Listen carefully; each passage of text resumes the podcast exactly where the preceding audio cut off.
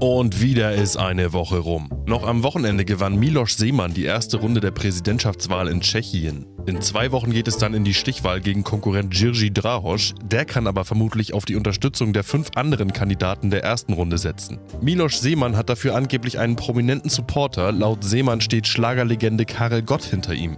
Der wiederum leugnet irgendeine Art von parteipolitischer Positionierung. Er trällere lediglich ab und zu unter der Dusche. Und dieser Milosch, den ich wähle, der heißt Seemann. Kleiner, frecher, schlauer Milosch Seemann.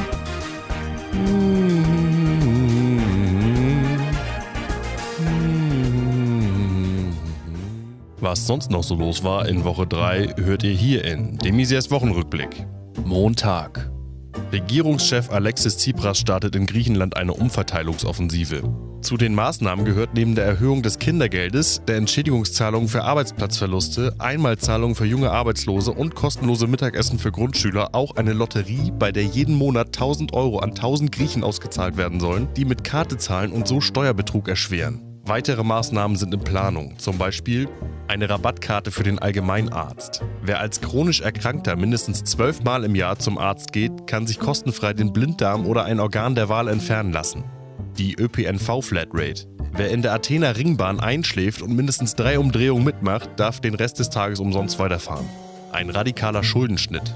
Sämtliche Mahngebühren von ausgeliehenen und nicht zurückgebrachten Büchern, Videokassetten und DVDs aus Biblio- und Videotheken werden vom Staat übernommen. Damit werden circa ein Drittel aller Haushalte von der Privatinsolvenz bewahrt.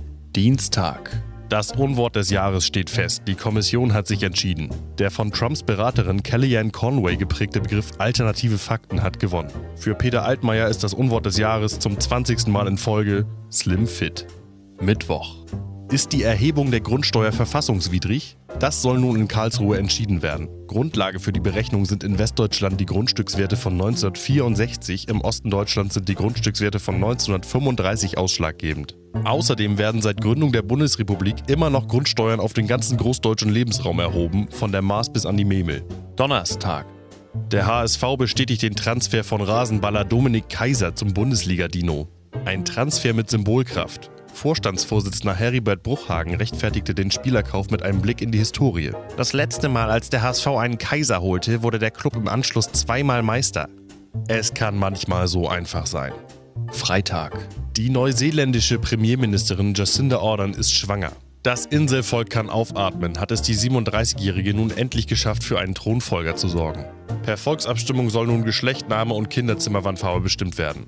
Und das war's auch schon wieder für diese Woche. Ach ja, am Sonntag wird's nochmal spannend. Ich ziehe mir den Livestream vom außerordentlichen Bundesparteitag der SPD in Bonn rein, in voller Länge. Martin Schulz rollte schon die ganze Woche mit seiner Bummelbahn durch die Republik und warb unter den SPD-Mitgliedern mit den Sortierungspapieren im Koffer für die nächste GroKo. Keine Anhebung des Spitzensteuersatzes, keine Bürgerversicherung, eine Obergrenze und immer noch diese verdammte Merkel. Ähnlich schlechte Argumente hatte damals die Mutter von Bernd Höcke, als sie in den 90er Jahren Vorträge gegen Abtreibung hielt. Na dann mal Glück auf, Martin. Wir hören uns nächste Woche wieder. Bleibt standhaft.